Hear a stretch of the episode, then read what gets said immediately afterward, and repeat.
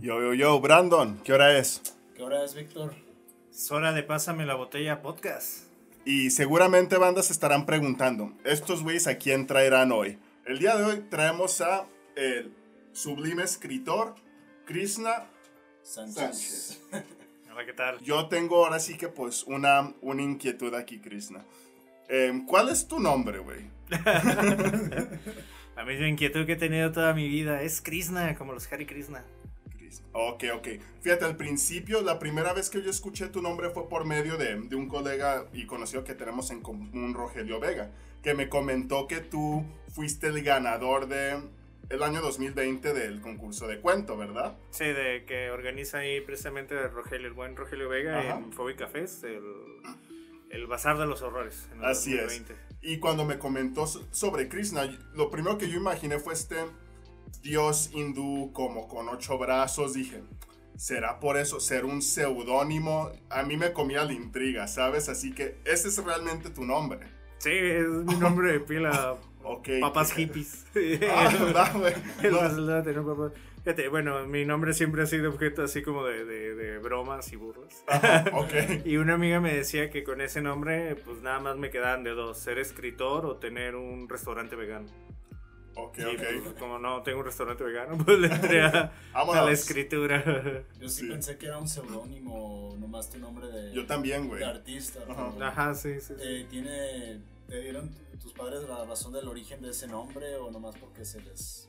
Ah, acá, ah, acá, como comentaba, pues sí es el, el dios hindú acá, el, el azulito. Ajá. Y pues mis padres ah, fueron jóvenes, 70 finales de los 60, andaba muy la onda. El auge del hip. Ajá, el auge del hippie, muy chido. la onda Beatles, entonces pues me pusieron el nombre básicamente por, por, por- por estas cuestiones, ¿no? Ok, vaya. In- inquietud resuelta, porque sí. Que de hecho también lo escriben de una manera muy curiosa, o así me lo escribieron, porque Ajá. usualmente hay una forma latinizada de mi nombre que es con I y con H, y Sí, pues ajá. a mí no, a mí me, me, me pusieron la forma abreviada sin H y sin I. Por eso ten, cuando ya vi la abreviación dije, ah, caray, es que yo pensé que se escribía de otra manera. Está raro, está raro, sí, sí, Ajá. sí, yo entiendo. Y bueno, Krishna, eh, ahora sí que pues estuvimos hablando un poquito antes de, antes de iniciar este podcast y pues nos contaste dos, tres cositas, ¿no? Antes de entrar dentro de tu carrera como escritor, antes de abarcar ese tema, nos comentaste que tienes un podcast también, ¿verdad? Ah, muy paralelamente, ya, ya, Ok. ya ni siquiera sé si formo parte o si me abren la puerta, si, les te, doy a- ya te corrieron del podcast. Ajá, probablemente ya me corrieron del podcast. Pero sí he colaborado con la banda de, de Café Ácido, a los Ok. cuales le- les mandamos un saludo desde aquí. Saludos, banda. Café ha sido... Sí, pues, a, ver si, a ver si nos invitan. Sí, a ver cuándo hacemos un crossover ahí con, con Pásame la Botella Podcast y Café Ácido. Más invitados. Pero este, bueno, yo personalmente nunca había escuchado del podcast Café ha De nadie. nadie. Ah, Como pásame la botella, ¿no? A nosotros A estos pinches rockstars, no, banda, no. Como No, de somos eso. humildes. Pero Sí. de por el nombre Café Ácido, ¿a ti qué se te viene a la mente cuando escuchas eso? A mí el café como me gusta, güey, así. Así. Negro, ácido, delicioso. Es a mí lo que se me viene a la mente. Y si es así, Café Eh, Justamente, sí, sí, sí, sí. Genial. Ah, así nos tomamos del compa eh, Andrés Cavalcanti con el que empezamos el podcast. ah, así nos tomamos el café sin azúcar. Ah, Sí, yo soy el único de los míos. excluido aquí. A mí sí me gusta dulce. Bueno, tampoco tan dulce, pero sí me gusta. No, pongas leche, Esa madre ya suena como chocomil, güey. Sí, pe- pero entonces, ¿cómo empezó este proyecto de Café Ácido? ¿Qué temas cubren? ¿Hablan de todo? Ah, fíjate que nos- el programa empezó por una invitación de Radio Cusey, que necesitaban como, como mm, propuestas para llenar lugares de su programación. Ya fue ah, de eso hace un montón, como 2012 o antes de 2012 fue hace un montón. Y fíjense que el programa empezó con un concepto que a nosotros se nos hacía interesante, era am, cómo ser intelectual y pasar por una persona que sabe mucho sin serlo. Era como para pseudointelectuales. Ayudábamos a las personas a ser pseudointelectuales. Ok, En la carrera de letras yo vi un libro que se llamó de José Cadalso, por allá de la época de Cervantes, que se llama Filósofos a la Violeta Ok. que precisamente te enseña a hacer eso, a ser un filósofo, pero sin saber de filosofía y sin preocuparte por la filosofía. nada más para aparentar y atraer mujeres. Básicamente es el propósito del libro. Verte culto para llamar la atención a las mujeres. Ajá. Ser realmente culto. Sí, sí, sí. Entonces era como el enfoque de café ácido, ¿no? De si necesitas hablar de tal tema, pues di esto y esto, esto, y Ajá. vas a parecer muy culto y, y sapiente. Entonces era un programa como para los, los falsos intelectuales. Ahorita ya mm, empezamos el proyecto de manera independiente a, a Radio QC, ya somos independientes. Ok. Y ahorita ya se producen más podcasts y de diferentes, pues de diferentes temáticas, pero casi siempre lo manejamos para cultura, filosofía, artes, ese tipo de, de, pues de humanidades, ¿no? Vamos a englobarlas así.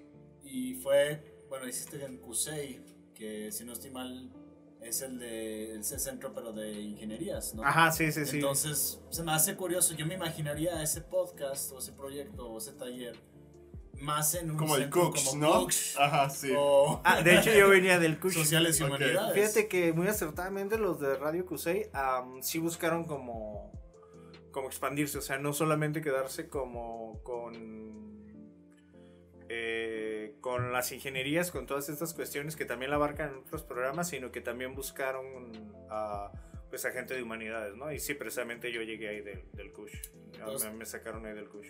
Tú, ¿qué- entonces, si dices eso, ¿qué fue lo que estudiaste?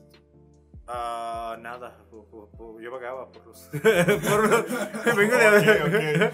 Entonces tú eres escritor autodidacta. Eh, Yo vagaba por los pasillos del Kush y justamente decíamos con un amigo que, que nos deberían de dar un diploma por estar en la universidad. O sea, no por terminar la universidad, sino por haber estado ahí, o sea, como físicamente, como en calidad de bulto. Ajá. Yo estoy por ahí en letras. Fíjate que yo ubico a mucha gente que hacía eso, güey, que de hecho se metía, entraba a las aulas, tomaba una que otra clase, obviamente siempre como oyentes, ¿no? Como espectadores. Y pues, güey, qué chingón. O sea, y me imagino que así aprendes un chingo de cosas, güey. Yo siento que, pues sí, mínimo, no sé, como que ahí tengo un certificado mínimo, Sí, ¿no? hombre, ¿no? Para que te respalde, chinga. De, de perdida. ¿no? Ajá. Un gracias por intentar. No, pero ah, no, sí, estaba ahí en el Kush, en letras. No, yo no soy de las generaciones que ya les tocó la carrera de letras creativas. Ok. sino que soy todavía de, de la anterior letras, ¿no? Que estaba más enfocado a lo teórico, práctico, crítico. ¿Cuál era el nombre Sí. de, en ese entonces? Eh, letras hispanoamericanas. Ahorita la nueva carrera es letras creativas. Lo metieron hace poco ese nombre, ¿no? Creo Eh, que sí. Letras creativas, sí, yo ya no estaba, ni siquiera yo había salido de, de la universidad ya cuando metieron lo de, lo de letras creativas. Que sigue conviviendo en paralelo con, con letras hispánicas. Hispánicas. Están Entonces las está- dos. están las dos ahora. Sí, están las dos Ah, ahora. ok. Bueno, pues creo que por el nombre sí, hispánicas dices que era puro teórico y creativas Sí, hasta por el teórico. nombre te dice, ¿no? Sí, sí, sí, ya las creativas fueron después. Entonces, como lo mencionas, pues sí tuve un poquillo ahí de, de autodidacta. Ok, de ok. manera, ¿no? Creo que somos, es el- eres el primer invitado que es escritor autodidacta, a lo que tengo entendido, porque Roger sí estudió Fíjate lenguas. que está cagado porque creo que muchos de los eh, escritores con los que yo he interactuado, sí es como que fíjate que a, a partir de la carrera fue que decidí convertirme en escritor, ¿no? Por ejemplo, ahorita yo le estoy cursando apenas. Y, y está cagado, y yo sí te quería preguntar, ¿tú empezaste, eh, tú quisiste ser escritor a partir de que empezaste a estudiar letras? ¿O te llamaron, te llamaron la atención las letras mucho antes? Eh, bueno, yo sí fui de esos ingenuos que nos metíamos a letras hispanoamericanas creyendo que era una carrera para volverse escritor. Ah, ok. Sí, sí, sí. Y luego ya venía un poco el desencanto de, oh no, es una carrera ah, teórica, Teórica. ¿no? Ah, Sí. Vamos a repasar lo teórico. Pero pues de una u otra manera ah, sí sirve, ¿no? Por ahí tuve mis primeros acercamientos a la ciencia ficción. Por ejemplo, tomé el, el taller de ciencia ficción con, con el profesor Zavala. Ok. Eh, y ya después tuve un, un taller también de escritura de cuento con el profesor Marco Aurelio Reyes. Después sí, ya desde ahí uno se va empapando en, en la creación, ¿no? De una u otra manera. También ahí tuve mis, mis primeras publicaciones en revistas que surgían precisamente de ese, de ese ámbito universitario, como La Cigarra, Imen, El Perro, varias ah, revistas que estuvieron en las generaciones donde, donde yo estuve. Ok, chingón. ¿Y cómo fue que... ¿Qué fue lo que te impulsó a ti a querer escribir tus propias historias? Uf, buena pregunta, ¿no? Es como, yo creo que es como la pregunta del millón en, en todos los, todos los autores, ¿no? Ajá. Creativo, ¿no? ¿Sí? Sí, sí, pero el momento de decir, ah, quiero escribir, ¿no? Quiero ponerme a, a escribir, sí es, es difícil de, de marcar. Yo creo que es el entusiasmo, ¿no? El entusiasmo que a uno le da cuando lee las primeras obras y lo entusiasma uno tanto que dice, ah, va, yo quiero, yo quiero hacer lo mismo, ¿no? O yo tengo una idea millonaria, ¿no? Ajá, ¿Qué yo nos pasa, güey? Nos pasa a todos, yo creo. Sí, nos pasa a todos los de yo tengo esa gran idea que va a revolucionar Ajá, sí, la, a huevo. la literatura, ¿no? Y, y luego ya sufre uno el desencanto. Sí, sí, sí. Bueno, ahorita que hablas de yo tengo la gran idea, por ejemplo, yo cuando empecé a escribir uh, ciencia ficción y fantasía, yo sí tenía la idea de que estaba inventando el hilo negro aquí en México. No ma, ¿quién escribe ciencia ficción y fantasía aquí? Estoy de acuerdo contigo. Yo en un momento dije, yo voy a ser el primer escritor que va, le va a tirar caca al narcotráfico.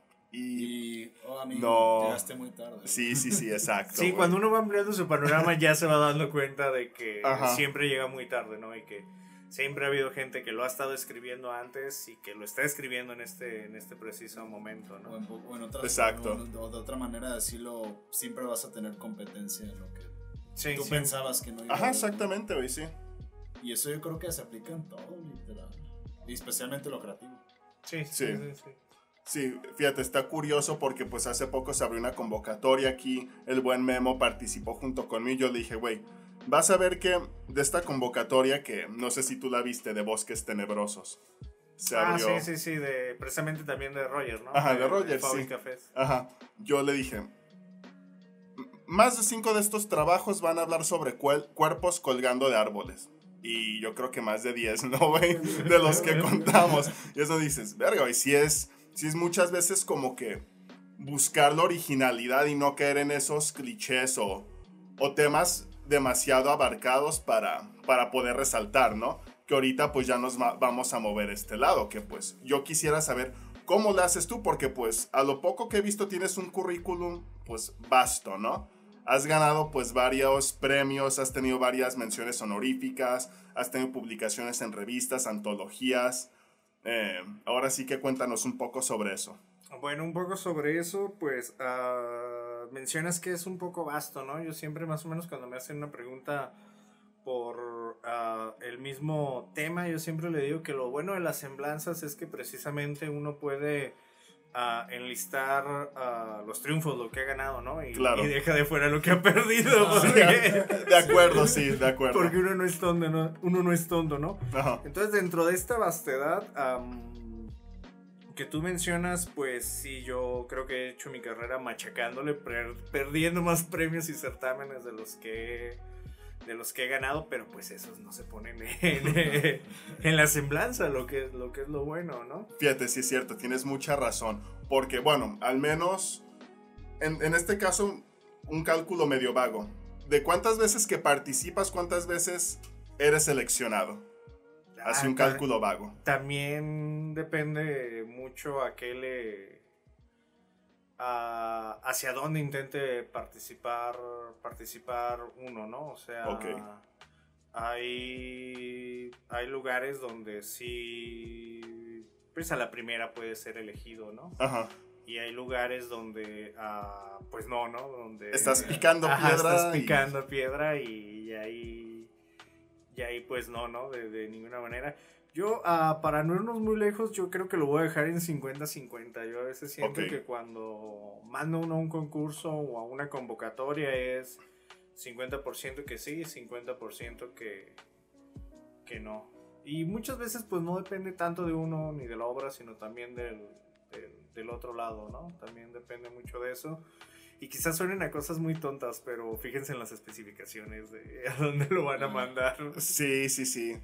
Oh, fíjate. Yo estuve un año con el procesador de texto con el tamaño de hoja en, en otro tamaño y no sé qué tanto me... Chetos. Sí, un año lo tuve en A4 en lugar de tamaño carta y no sé, no sé si, si perdí el premio Nobel por, por esa equivocación. Ahorita que mencionas eso, la semana pasada había participado yo pues para varias convocatorias. Ya había mandado pues hay dos, tres cuentitos que tenía. Y yo vi que pues no había obtenido respuesta, pero pues a la hora que checo mi bandeja vi que no se habían enviado. Dije, ¿qué pedo? Hacía falta que actualizara mi correo y pues no se habían enviado. Ah, y sí. te lo juro, en cuanto lo actualicé, ya los mandó todos yo de, güey, no tenías que hacer eso. Y, y sí, mi celular lo hizo. Lo hizo. Ajá.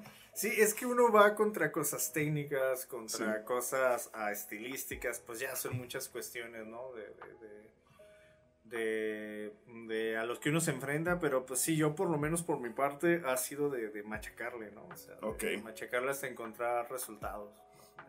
Y por ejemplo, ahorita más o menos de estos premios, ¿cuáles son los premios más grandes que has ganado? Que tú dices, me enorgullezco por esto. Eh, pues por ahí me puedo enorgullecer, tengo, aparte del que ya mencionabas del Phobica Fest que gané en el, en el 2020, Ajá. que yo había participado en todos los años del Ah. Fest. Sí, sí, sí, lo que estamos hablando, ¿no? De que Ajá. uno a veces le tiene que, Seguir. que, que seguir hasta pues, que se da, ¿no? Y fue una de esas veces. También por ahí en el 2017 ah, gané el concurso Las Cuatro Esquinas del Universo de, de cuento de ciencia ficción organizado por, por la UNAM. Ok. Y pues ese también me, me da cierto orgullo, ¿no? Porque pues ganarlo y hablar con los, con los jurados, que por ahí había como personalidades eh, reconocidas, importantes del medio y que ellos hablen bien del trabajo de uno, pues sí se siente como... Pues es alentador, ¿no? ¿No? Claro. Siempre. Y por ahí también tengo un par de menciones honoríficas en el, en el concurso nacional de cuento fantástico y de ciencia ficción que organiza el gobierno de Puebla, que es el que, el que tiene pues la, herencia más larga en respecto a ese género en nuestro país. Ah, no gané el primer lugar, llevo dos años, eh, dos años distintos como mención honorífica. Ah, ok. Yo hago la broma que ya la tercera mención honorífica me regalan una playera. Esperemos, no perdamos la vamos fe. por esa Sí, playera. puede que la tercera sea la vencida y ahora sí A se lo mejor, sí, sí, sí, uno, uno, uno Eh, nunca sabe. Es posible. Hablando de intentos, ahí he concursado cinco veces. O sea, de cinco me he llevado dos menciones, Menciones. dos menciones honoríficas. Ah, menos mal. Ahora que comentas lo de lo, bueno, que ustedes dos comentan lo de los concursos. Am, bueno, obviamente me imagino que todo tiene un inicio. Empezaste con los concursos escolares, primero el de la escuela, me imagino, y luego en, a nivel municipal, o tú te fuiste a las grandes ligas desde el principio, o cómo fue ese proceso de los concursos. Ah, pues mira, los concursos, ah, pues sí, uno empieza como más por lo, por lo, por lo local. El, eh, y también más por lo local, a veces también por, no quiero llamar importancia, pues porque todos son importancias, pero a lo mejor por la trascendencia o el número de, de, escritores que, que concursan en ellos. Pero sí, el, me estaba olvidando de unos por ahí. Antes de todo esto que les menciono, gané un- dos segundos lugares en, en un concurso que es nacional, como mencionas, nacional y un poco más pequeño, por decirlo de alguna manera, que los otros que he mencionado, que es el, el concurso de cuento de ciencia ficción José María Mendiola. El Chema Mandiola, que lo, que lo organizaba antes una revista que se llama El Ojo de Uc Ok. y que sigue existiendo, sigue existiendo, por ahí, por ahí todavía está. Entonces ahí me, me saqué dos segundos lugares y pues sí fueron como mis pininos, ¿no? Todavía fue, fue como antes. Ahora la pregunta. Te dieron, ¿sabes qué? Ahí te va un varito para que te alivianes, carnal. O, nomás fue como que, buen trabajo, campeón. hay, hay lugares donde te Ajá. dan varito y, y otros donde, donde te, te- te apapachan. Ajá. Eh, Apoyo moral. Ajá, apoyo moral. Ok.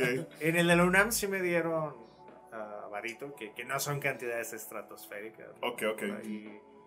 Pero pues siempre caen bien, ¿no? Me, me compré una consola pirata. Ah, Una NES chiquita pirata de 900 pesos. La, gene- la genérica. Sí. Y Entonces te alivian ese tipo de cosas. El concurso de Roger pues también te dan mil pesitos. ¿no? Ajá, Que- sí. que- la es despensa, un aliciente, La despensa ajá, de la sí. semana. la despensita de la semana, ¿no? Unas caguamitas. Ajá, Entonces a huevo. También, también está, está bastante bien. El de Puebla al ganador le dan creo que arriba de 20 mil pesos, ¿no? Que también ya son más caguamas, ¿no? Sí, ya, sí. ya. Un cometílico ya te lo provocas con 20 Sí. mil pesos, ¿no? Ajá. Y en este caso no has participado en concursos internacionales porque sé que pues has aparecido en revistas de otros países, pero has participado en algún concurso de otro país. Ah, sí he participado en concursos de otros países, ah, no he tenido buena suerte en ellos, pero he participado en concursos de España, porque España tiene mucho movimiento de, de concursos de, de, ciencia ficción, tiene, tiene bastantes. Entonces sí, por ahí he participado en el Domingo Santos, que es uno de los premios uh, importantes de España, pero participación, ¿no? Ahí no quedamos ni, ni de finalistas ni okay. nada. Y la Asociación Española de Ciencia Ficción y Fantasía porque todos los países tienen una asociación de ciencia ficción y fantasía. ¿Tampoco hay una asociación? Sí, menos México. Ah, ah, en serio, no la tenemos. Eh, la ah, tuvimos en los 90. La tuvimos en los 90. Y ahorita está queriendo como surgir algo parecido que es la Mexicona. Que es una reunión también de escritores de ciencia ficción y fantasía que tiene como un par de años, pero en España eh, tiene muchísimo su Asociación de Ciencia Ficción y Fantasía, y no se diga en Estados Unidos, ¿no? que la Asociación de Ciencia y Fantasía es añejísima. Y bueno, en el caso de la Asociación Española, ah, organizan un concurso anual para hacer una antología. Y también esa he participado, pero nunca he sido uh, tampoco, tampoco incluido. ok, va. Y bueno, ahorita pues acá atrás tenemos a un bebé, ¿no? Eh, platícanos un poco sobre inventos enemigos más útiles. Inventanos enemigos más ah. útiles. Sí, Ay, maldita sea. Es que estás como de lado, ¿no? Sí, güey. Sí, no, no, te dejan leerlo bien. No, no te preocupes. Sí, sí, sí. Ay, sorry, güey. Ah, Inventamos enemigos más útiles. Es mi, el primer libro que publico. Anterior a este tengo una pequeña plaquette con, con algunos cuentitos que se llama Mundos Impostores pero este ya es más el libro en forma que tengo, Inventamos Enemigos Más Útiles, eh, publicado por Editorial Literatelia. Eh, salió más o menos en 2020, pero pues pandemia. Y, sí, ok. Y apenas han pasado dos años y apenas estoy acabando con los ejemplares que me dio la editorial, ¿no? Apenas los estoy ahí como, como consiguiendo sacar. Es un libro de ocho cuentos fantásticos y de ciencia ficción, pues precisamente a lo, a lo que me dedico a escribir y precisamente reúne mis primeras mis primeros textos más o menos de entre 2015 2014 hasta 2018 2019 más o menos son son las fechas por ahí vienen los textos uh, premiados que, que, estuvimos comentando por ahí vienen con, con, los que he ganado algún premio por, por ahí se pueden encontrar en el libro entonces es un recopilatorio de tus trabajos. Sí, es un recopilatorio. Agarré así como lo que tenía y vamos. Se fue Todo o más lo mejor. Ah, o de todo un poco. Me niego a contestar esa pregunta. Lo vamos a tener que descubrir. Descúbranlo ustedes. Sí, sí, sí, pues, pues yo espero que de lo mejor, ¿no? Ahí, como dices, ya lo tiene que descubrir cada, cada lector. Y en este caso, bueno, por lo de la pandemia, como dices, ¿no lo sacaste antes de que te dieran los ejemplares, lo sacaste de manera digital o te esperaste de plano? Ah, pues me dan los, los ejemplares literalmente cuando va empezando lo de la pandemia, ¿no? Hace años. Entonces ya, ya me quedé en plan de, bueno, pues ahorita no va a poder haber presentaciones ni nada, ¿cómo, cómo le vamos a hacer? Y pues ya este último año más bien le he sacado, ya lo he sacado a través de uh, publicidad, pero que yo le doy en mi Facebook, ¿no? Algo muy personal, así. Ok. Quien quiere un librito, pues pregúnteme y yo, yo yo se lo vendo y pues, uh, pues a pesar de todo agradezco que sí pude terminarme por ahí los ejemplares que tenía. La, la, la, gente se lo agradezco mucho, pues sí reaccionó y sí lo fue como comprando. Y ahorita queda en digital, lo pueden encontrar por ahí en Amazon. En Amazon está y creo que si tienen la membresía es hasta gratis. En este caso, por ejemplo, em, tú lo publicaste de manera independiente o fue de que estos te contactaron, oye carnal, eres una eminencia y te queremos publicar nadie me considera una eminencia aparte de, de Pasa la Botella Podcast. Son los primeros que me dicen eminencia, así que bien por ustedes, chavos. Punto esa parte. No, uh, participé en una convocatoria abierta que tenía la, la editorial. lo cual no es muy común, ¿eh? Encontrar editoriales que abren sus, sus, sus convocatorias. Um, abrió convocatoria en Literatele y pues yo dije, va, eh, mando y a ver qué, qué pasa y pues tuve la suerte de de ser escogido junto a varios compañeros que, que, que, les mando saludos desde, acá. Ok, chingón. Y así fue como que, entonces ellos digamos que lo imprimieron, ellos te, te, apoyaron con las copias entonces. Sí, ah, sí, sí, sí, corrió a cargo de ellos la, pues todo, ¿no? Todo el trabajo de edición, de publicación y, y me pasaron mi, mi- mi tal número de ejemplares a manera de, de, regalías, ¿no? Entonces, ah, A huevo, pues, que a toda madre. sí, sí, sí. Y este es el primero entonces. Sí, anterior a este tengo una plaquette con tres Plaqueta, cuentitos va. muy, muy, muy cortos realmente. Perdón por de- mi ignorancia, que ellos dos son los escritores, yo soy el excluido de aquí.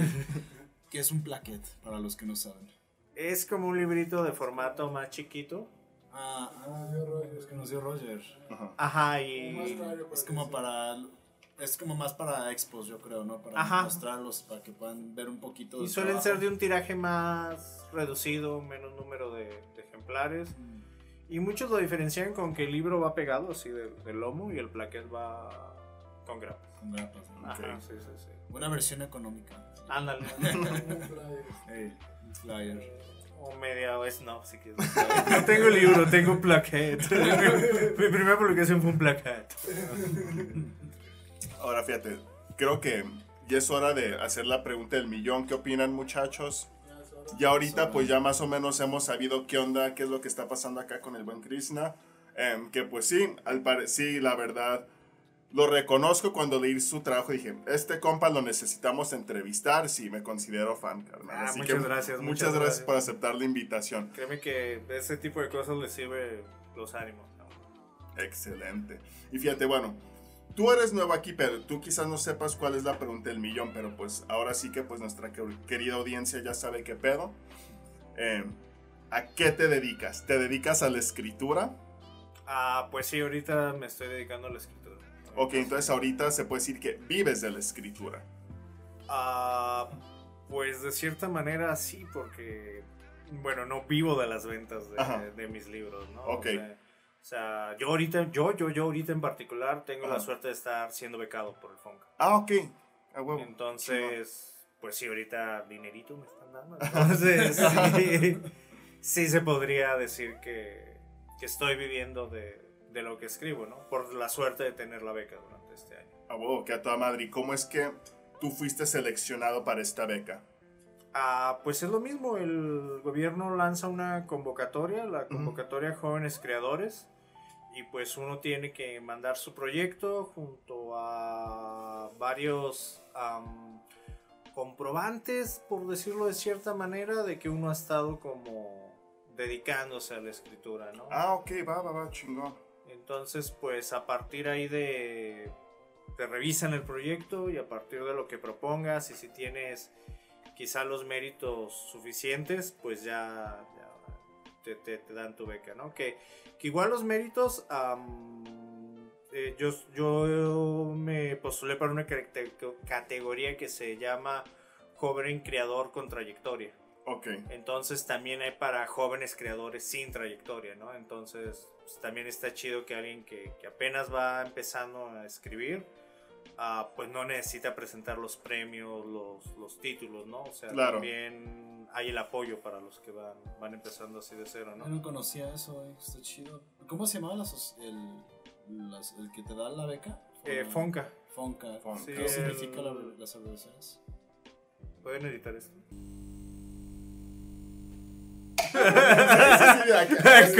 No, déjenlo como, dejen- déjenlo como broma. lo de- Fondo Nacional para la Cultura y las Artes. Ok, ok. Sí, sí, sí, sí, sí. Que decía, me sonaba familiar las abreviaciones, pero no me acordaba. Sí, es, es, es el FONCA, el Fondo Nacional para la Cultura y las Artes. Ya, aquí esto sí es para el podcast o ya. Como la- Se termina aquí el corte. como, como- como- como lo quieran, como lo quieran. Si quieres dejar la, la broma por ahí. Ok. Ah, fíjate que yo tampoco lo conocí en su momento. Incluso yo era muy renuente a meterme a este tipo de cosas porque era en plan de. Ah, la burocracia, ¿no? Claro. Qué flojera la burocracia y estar mandando papeles y. y Yo soy un artista, soy un alma libre. Ah, bueno, soy un rockstar, ¿no? Soy un rockstar, yo no voy a hacer eso. Y también tenía mucho la idea de, no, para que te lo den necesitas palancas, necesitas de amiguismo, necesitas como de algo, ¿no? Contactos. Ajá, de contactos. Y hasta que un compa me dijo, oye, ¿sabes qué? Voy a meter este año. ¿Por qué no te, por qué no te animas y hacemos los, los trámites los trámites juntos? Y pues sí, nos animamos, hicimos los trámites y quedamos. y, y sin amiguismo, sin palanca. O sea, ni siquiera traigo dinero para, para, para el- para la tarjeta saldazo del tren. Todo, pues con, el, con tu trabajo, ¿no? Sí, entonces-. Sí. Sí, eh, a veces, bueno, y Bueno. va a quedar así como moraleja de los ositos cariñositos, pero Ajá. Pues a veces uno tiene que, que- que- que arriesgarse, ¿no? Entonces, para los que nos estén escuchando, pues sí, a veces uno tiene que, que aventarse, intentar hacer las cosas. Así debe de ser siempre, ¿no? Sí, efectivamente. Y... Sigan sus sueños. Ajá. Sí, suena medio cursi, pero... Sí, pero Sí. se puede aplicar muy bien a la vida. Fíjate qué padre. En este caso no muchos quizás obtienen esas oportunidades y pues como tú dices, hay muchas veces que creo que la gente se ciega y es que necesitas palancas para eso, es que necesitas un coeficiente intelectual de 1800 y muchas veces simplemente es hacer las cosas, ¿no? Arriesgarte y sabes que lo voy a hacer.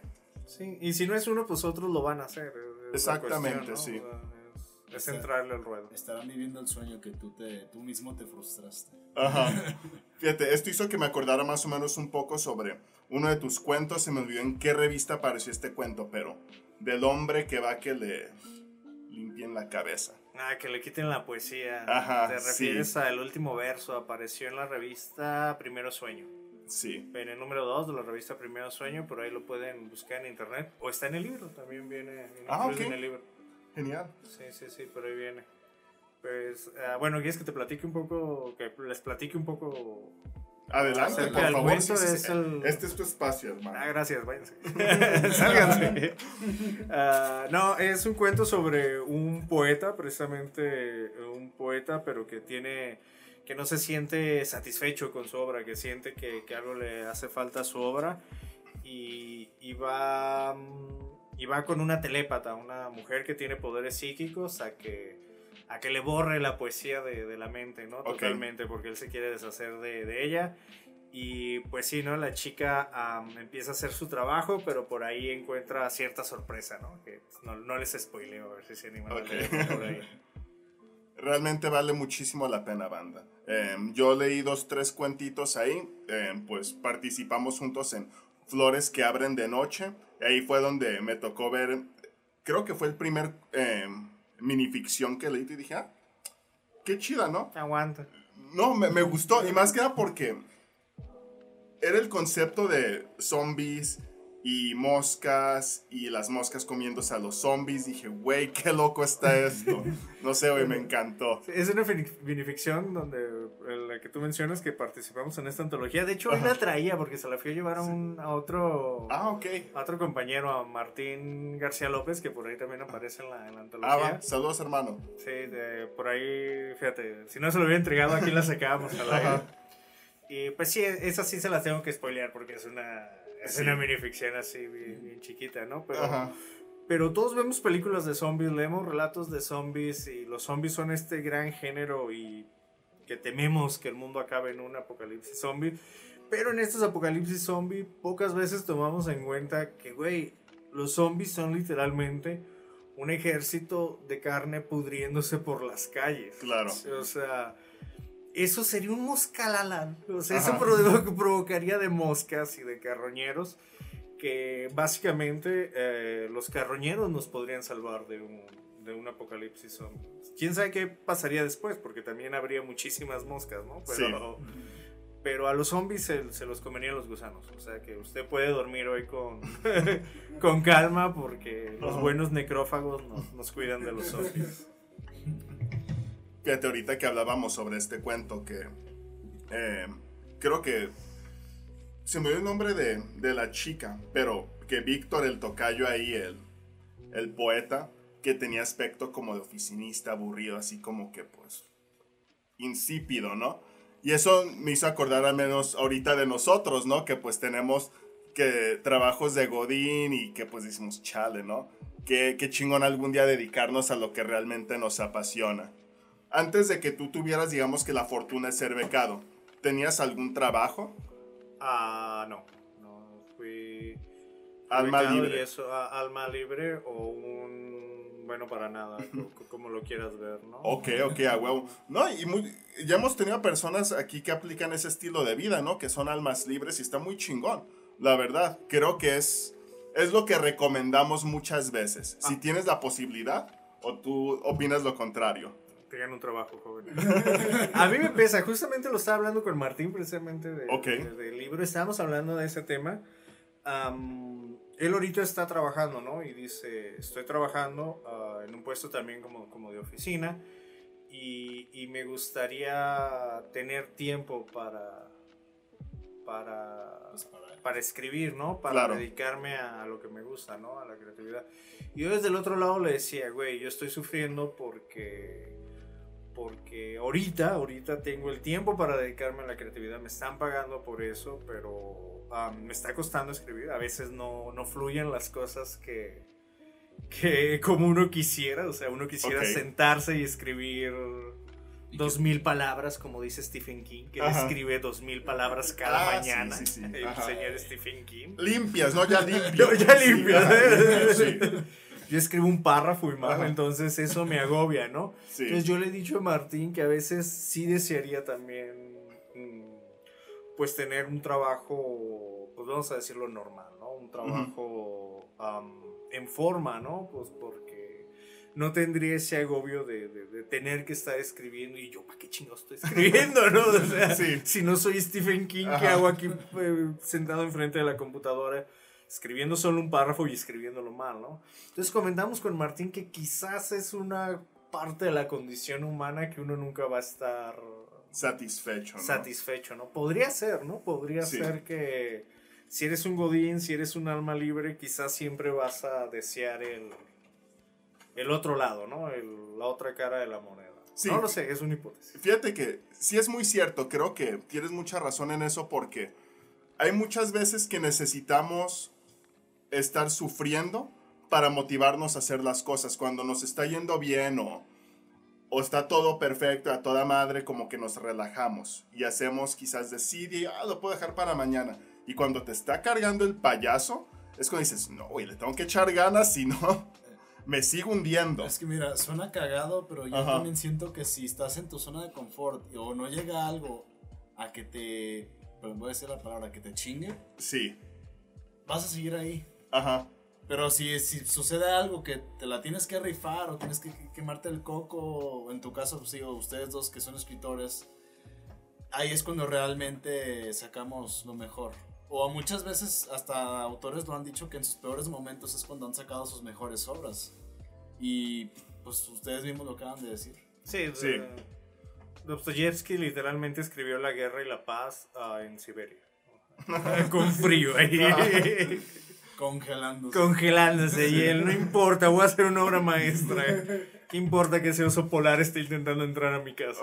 Yo, voy a hacer una obra maestra. Sí, fíjate, también sucedió con este, con este rapero que era de aquí, ¿no? Misterioso y que en paz descanse. Que ese güey, pues digamos, empezó viejo, güey, a rapear. Y de pronto su manager le dijo, oye, güey, pues te estás metiendo en muchos pedos, ya, ya no tienes necesidad de andar de pandillero, güey ya, ya puedes vivir de esto. Y Mr. Yoshi le llegó a decir, güey, es que yo de qué voy a rapear si yo em, rapeo de mis pinches choladas, güey, de, de andar de malviviente, de, bellaco. Ajá. Exacto. Y creo que también puede ser eso, ¿no? Em, yo quizás cuando yo fastidiado de la oficina ahí estoy explayando todo bien emputado, ¿no? De que trabajo, lo odio. Y quizás si estuviera en este caso, no sé, becado, estar, no sé, viviendo quizás de la escritura, yo siento que quizás no cargaría ese mismo coraje. Eh, probablemente, ¿no? Pero quizá cargarías el coraje de estar viendo al techo y decir, oh Dios mío, no estoy escribiendo. Exacto, no soy Stephen King, ¿no? ¿no? Soy Stephen King. ¿Por qué no me metí de oficinista? Sí. ¿Por qué? Ajá. Sí uno, uno realmente se lo plantea, ¿eh? No es a broma, uno realmente se plantea eso de por qué escogí esto y no por qué no, por qué no estoy sacando fotocopias. Sería feliz, sería feliz sacando, sacando fotocopias, ¿no? Creo que con eso ya vamos a platicar en un podcast aquí con Memo de que, oye, güey, a ti no te gustaría, no sé, trabajar en juguetería, una tienda y Memo como que se bloqueó. Y no, es que, yo tuvo, un bloqueo, tuvo un bloqueo mental. sí, y yo, y no sé, güey, yo por un momento dije, pues eh, quizás estaría cagado, ¿no? A veces que hacemos nuestros memes de, acá de la maquila, la chingada, que digo, güey, está cagado cuando, me acuerdo cuando trabajé en maquila y estaba cagado, ¿no? Pero yo sé que ni de pedo aguantaría, güey, trabajar cuatro horas en una maquila ahorita, güey. Pero pues, somos tontos, ¿no? El ser humano es tonto a veces, yo creo, güey. Sí, sí, sí. Sí, Sí. No- nos gusta sufrir. Sí, tenemos un poquito de, de masoquista. Ajá, sí, güey. Aunque lo neguemos, pero Ajá. todos tenemos un poco de masoquismo dentro de nosotros. Igual también hay artistas súper geniales que uno no sabe cómo que pueden perfectamente manejar los dos ámbitos, ¿no? Y, Claro. Y, y no sé, son escritores geniales, súper premiados y aparte son, no sé, docentes o X, X cuestión, ¿no? Ajá. Que sí, realmente yo no sé cómo le hacen esas personas, pero Sí. existen. Ajá. Están ahí, están ahí. Sí, a todos ustedes, saludos. La verdad, algún día quiero ser como ustedes. Ahora, eh, bueno, tú te dedicas de ciencia ficción, tus, te- tus cuentos, tus historias son ciencia ficción, terror. Obviamente, algo te tuvo que inspirar a que tú crearas esas historias. Los orígenes, ¿no? Sí, ¿Te los refieres tú? orígenes. Ok. Eso, eso. Los orígenes. Pues yo siento que uno como, como escritor siempre su origen va a ser como, como lector, ¿no? Ajá. Cuando yo empecé a escribir, am, pues empieza uno intentando imitar o seguir la línea de, de lo que más lee, ¿no? Y en ese momento yo era un gran lector y fanático, aún lo sigo siendo, de Borges. Yo quería Ok. ser eh, pinche Borges, ¿no? Ajá. yo quería ser pinche Borges y, y los laberintos y los infinitos y, y la eternidad, ¿no? Ajá. Así bien, bien duro con eso, ¿no? Y después ejerciendo am, la propia escritura, empecé a, a ver que tenía más facilidad para, para lo que era la, la- la ciencia ficción, ¿no? Y también me empezó a influir como lector a más autores de ciencia ficción. Mira, ah, para cerrar así como el círculo, qué curioso, uno, tengo un amigo que me, que me influyó mucho a, a- a leer ciencia ficción. Eh, casualmente él está metido mucho en el ambiente del hip hop. Ok, y, era hasta, ok, y era hasta amigo de- del señor Yoshi, precisamente. Ok, Sí. alright. Sí, sí, sí, todo cierra como el círculo muy, muy curioso. pues en tan pequeño es el mundo. que Ajá, Guadalajara son tres calles. Ah, güey. huevo. Sí, son ranchitos. Sí, Sí, tres, sí. tres- tres calles y el periférico, ¿no? Ajá. Entonces, eh, saludos para mi camarada desde aquí. Él es el, el famoso Temoc. Temoc, ok, he visto ese nombre. Temoc, eh, pelo chino, tatuaje de Philip K. Dick en el brazo. Ok. Entonces él, no recuerdo si lo tiene en el brazo o en el pecho, pero el señor Temoc am, me empezó a influenciar mucho. Él me empezó a decir, ¿sabes qué? Lete a Philip K. Dick, lete Neuromante de William Gibson. Entonces cuando yo caigo a estas obras de ciencia ficción, que es el, el cyberpunk y con Philip K. Dick, o sea, literalmente me explotó la cabeza. O sea, fue como, wow, ¿no? O sea, realmente me maravilló esa ciencia ficción.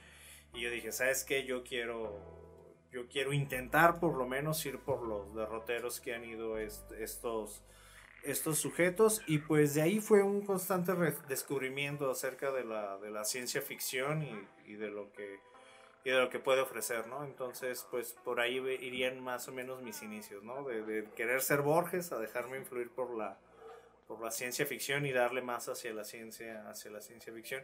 Y ya en últimos años, pues también le he querido entrar un poco al terror, ¿no? Ok, Eh, ok. como- pero ya es más, no siento que sea tan lo mío, ¿no? O sea, me, me manejo por otros, por otros ámbitos. Ok. ¿No te inspiró las películas, series, de alguna manera? Ah, sí, sí, sí, siempre uno tiene, tiene esas otras influencias aparte de, de- de- de lo que uno, de lo que uno lee. Eh, fíjense precisamente que, que teniendo esta conversación que estaba antes con mi amigo Martín, que lo vi hoy, Ajá. estábamos hablando de gárgolas. ¿Alguna vez vieron la serie de Claro. gárgolas de Disney?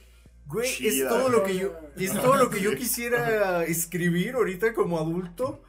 Y lo vimos de niño, o sea, esa historia Sí. ya desde ahí te estaba metiendo súper fantasía. Ajá. Ajá, sí, tiene mitología nórdica, gárgolas, tiene tecnología, realidades virtuales de cyberpunk, gárgolas Ajá. reconstruidas cibernéticamente, o sea, Sí. es una locura, ¿no? Entonces, pues sí, yo creo que desde esas series infantiles uno se empieza como, como, como a nutrir, ¿no? Empieza como a nutrir su imaginación. Sí, también hubo muchas películas que, que, que, que- que llegaron a influirme. Eh, cómics, cuando empezaba a escribir, ah, estaba leyendo mucho, mucho cómic, entonces los cómics también me, me llegaron a, a influenciar mucho. Por ejemplo, este cuento que mencionabas de, del poeta y la telépata, se me ocurrió leyendo un cómic de los. X-Men, ¿no? O Ah, sea, es- ok. estaba el profesor Javier acá haciendo sus cosas de telépatas. Ajá. y yo dije, güey, ¿y si el don señor profesor Javier entrara a la mente de un escritor en lugar de... De, de, de, de los personajes con los que lo está haciendo en el cómic. Entonces, sí, uno se va dejando nutrir y uno se va dejando Am, pues eh, sí, dejando que, que otras fuentes vayan, vayan entrándole a uno, ¿no? Desde Sí. cómics, películas, un montón de cosas. Bueno, ya esto es opinión porque soy fanático de ello. Chale. ¿El manga anime no te inspiró de alguna manera? Ah, soy bien otaku también. Sí, sí, también soy. Creo que lo, puede- creo que lo puedes notar. no, no lo había notado. ¿cierto? hombres de cultura también. El, Es cierto, hasta que de repente vi a la maga oscura que a tamaño gigante. Yo creo que también ya es algo bien generacional, ¿no? Yo Sí, creo sí. que también ya los escritores de ahorita somos los que crecimos en la onda en la onda friki, o sea, y Creo que sí, ¿eh? Que ya, que ya fue un poquito más normalizado, ¿no? Ajá, Sí. un poquito más normalizado. Y no sé si de todas maneras también tenga- tiene influencia. O sea, ahorita estoy viendo aquí a Shingeki no Kyoji y Ajá. a mí me encanta Shingeki no Kyoji. Sí. O sea, quisiera escribir algo como. Como Güey, no soy el único. ¿no? Yo siempre he dicho, güey, envidio a ese cabrón. ¿Dónde se le ocurrió eso, güey? sí, ¿verdad? Sí, cabrón. Y lo tenía ya todo pensado, güey. El primer capítulo se llama Güey, sí. Para ti dentro de dos mil años. Ajá. Y el último capítulo se llama. No te vamos a hacer mí- spoilers, güey. para- Sí, solo son los títulos. Solo son los títulos. Solo son los títulos que marcan que el vato ya lo tenía pensado. Ajá. O sea, sí es. Sí es de esas cosas que te vuelan la, la cabeza. ¿no? Yo, yo tengo la teoría de que los japoneses, güey, están unos cuantos años luz más avanzados que el resto de la humanidad, Unos. Eh, probablemente, Sí. probablemente sí. Que si ya queremos ver Shingeki no Kyojin, eh, ya nos va a salir lo otaku aquí. sí, Dos sí, horas güey. de Shingeki no Kyojin. Que si lo queremos ver ya con los conceptos y los géneros que tenemos en Occidente, es una gran obra de ciencia ficción. lo es, una gran obra de ciencia ficción. Tiene estas cuestiones biológicas que están loquísimas, estos juegos con la eternidad, Ajá. bla, bla, bla, bla. Y tiene- maneja muy bien un concepto que me gusta mucho de la ciencia ficción, los universos de bolsillos. Estas comunidades o la palabra Que ese lo es el dice, de los giros más grandes de esa serie, güey. que yo cuando lo vi yo, yo- Ajá. Sin spoilers, Sí, sin No spoilers. Nosotros no sabemos aún muy bien. Solo vamos a decir eso, que tiene Ajá. como un universo de bolsillo donde Sí. te das cuenta que todo ha sido manipulado. Ajá. Entonces, Y donde, Wow. cuando tú crees que estás viendo algo muy genial, resulta que Es más, nada que ver y es mucho más genial todavía. ajá, es, es mucho más más genial, genial. ajá. es más genial, Sí. Sí, sí, sí, sí, sí. Chale, güey, hom- hombres de cultura, güey. Sí, Me- gusta esto, güey. Y de remate, Shingeki no Kyojin todavía tiene esto como de retrofuturismo. Ajá. Por, por sus máquinas y sus... A vapor y que Ajá. vapor, entonces sí, sí, sí, lo, lo combina como todo, muy, muy, Sí. de una manera muy genial. Wow, yo no sabía que era no sé, un fanático de Shingeki. y resulta que sí. Me hubiera traído mi playera de Shingeki, güey, maldita sea. Me levanto la camisa y el tatuaje de Eren, así, ¿no? El Eren de todo, de todo el pecho. Es que es algo muy difícil ya de sustraerse, ¿no? O Sí. sea, ya del anime, o sea, decíamos, teníamos esas influencias desde que crecimos de, de niños, ¿no? Es, es muy difícil, pues, no encontrar a alguien que, que haya sido influenciado por...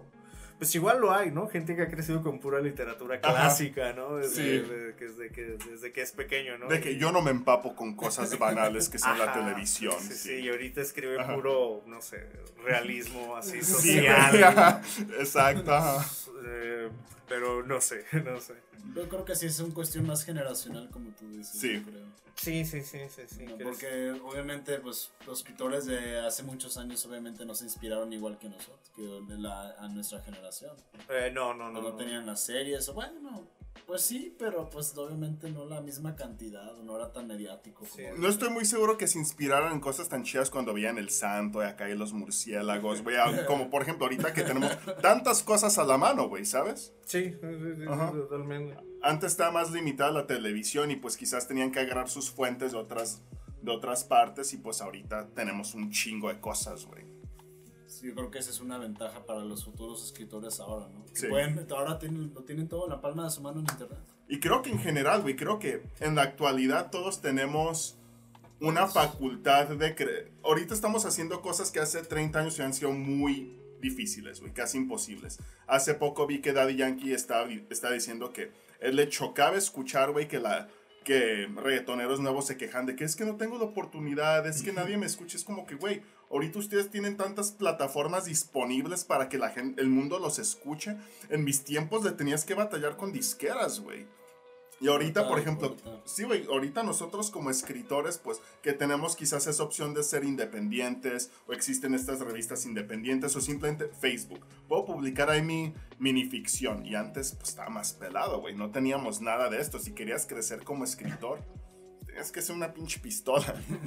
Sí, sí, sí, Sí. Bueno, ahorita que mencionas de las revistas, por ejemplo, en el ámbito de la ciencia ficción fueron surgiendo ahí como, como poco a poco fueron apareciendo proyectos y se han ido hermanando y hasta cierto nivel se está formando una comunidad, ¿no? Sí, Y como tú lo dices, gracias a esa facilidad que da la tecnología, ¿no? Esa Claro. facilidad de, ah, este, este escribe ciencia ficción, lo encuentro en Facebook igual que yo, ah, pues lo agrego, ¿no? Claro. O, o las revistas, ¿no? Ahorita hay muchísimas revistas, por mencionar algunas en las que yo he participado, Espejo Humeante, eh, Primero Sueño, se me olvidaron todas las demás en cu- en cuanto las empecé a mencionar a Anapoyesis, que son revistas que de ciencia ficción y también están surgiendo editoriales ya centradas a la ciencia ficción.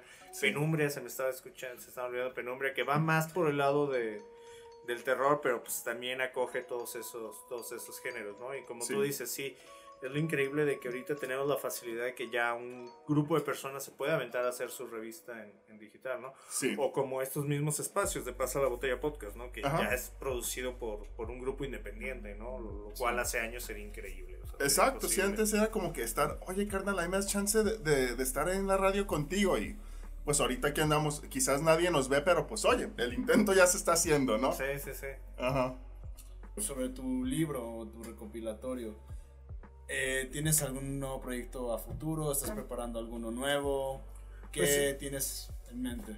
Eh, como se los mencionaba, estoy preparando el, el proyecto para el Fonca. Es un proyecto que, que tengo que presentar, o sea, es, es algo con lo que tengo un compromiso. pues, No quiero, sí. pero tengo que. Ajá, no quiero, pero, pero A huevo. eh, tengo que presentar el proyecto Fonca o regresar la lana, lo cual, lo Uh, cual chale, quiero sí. mucho menos, lo sí. cual es algo Ajá. que se me antoja Son hacer. sacrificios. son Ajá, sacrificios. Ajá. son sacrificios. Eh, entonces, pues por ese lado, eh, a futuro sí sería como terminar el proyecto que actualmente estoy realizando para el Fonca y pues seguir haciendo lo que uno intenta, ¿no? Seguir escribiendo a menos que, que- que- que la vida nos devore, ¿no? Y que uno, Claro. que uno tenga que irse por otros caminos, pero pues sí, sería a seguirle dando a- a la escritura. Perfecto. Entonces, nomás que nos des tus redes. Ajá, ¿dónde te sí, para que la gente sepa que Ah, mis redes eso. sociales, pues únicamente manejo el Facebook, así que me pueden encontrar en Facebook buscándome con mi nombre raro. no aparecemos muchos. Aquí lo van a estar viendo o en la descripción. Para que Sí, lo ver. eh, Krishna Sánchez, ahí me pueden buscar en Facebook y, y, pues todas sus órdenes. Por ahí comparto mucho de lo que hago y de las cosas que me gustan también por ahí. Y si la gente quisiera adquirir tu obra, también pues nuevamente para que ellos sepan dónde conseguirla. Ahorita no sé si la editorial vaya a hacer un nuevo tiraje, entonces pues, al respecto en físico podrían preguntarme ah, directamente a mí en Facebook, que yo les puedo contestar esa duda, les digo estoy viendo a ver si va a haber nuevos ejemplares y si no lo pueden conseguir en electrónico en, en Amazon. Igual si quieren conocer un poco de mi trabajo sin necesidad de, de acercarse al libro, si me googlean y con suerte por ahí les pueda salir varios, varios cuentos que he publicado. Así como internet. cinco páginas dedicadas a mí. En Wikipedia. sí, ajá. claro. Ah, Sí, entonces por ahí.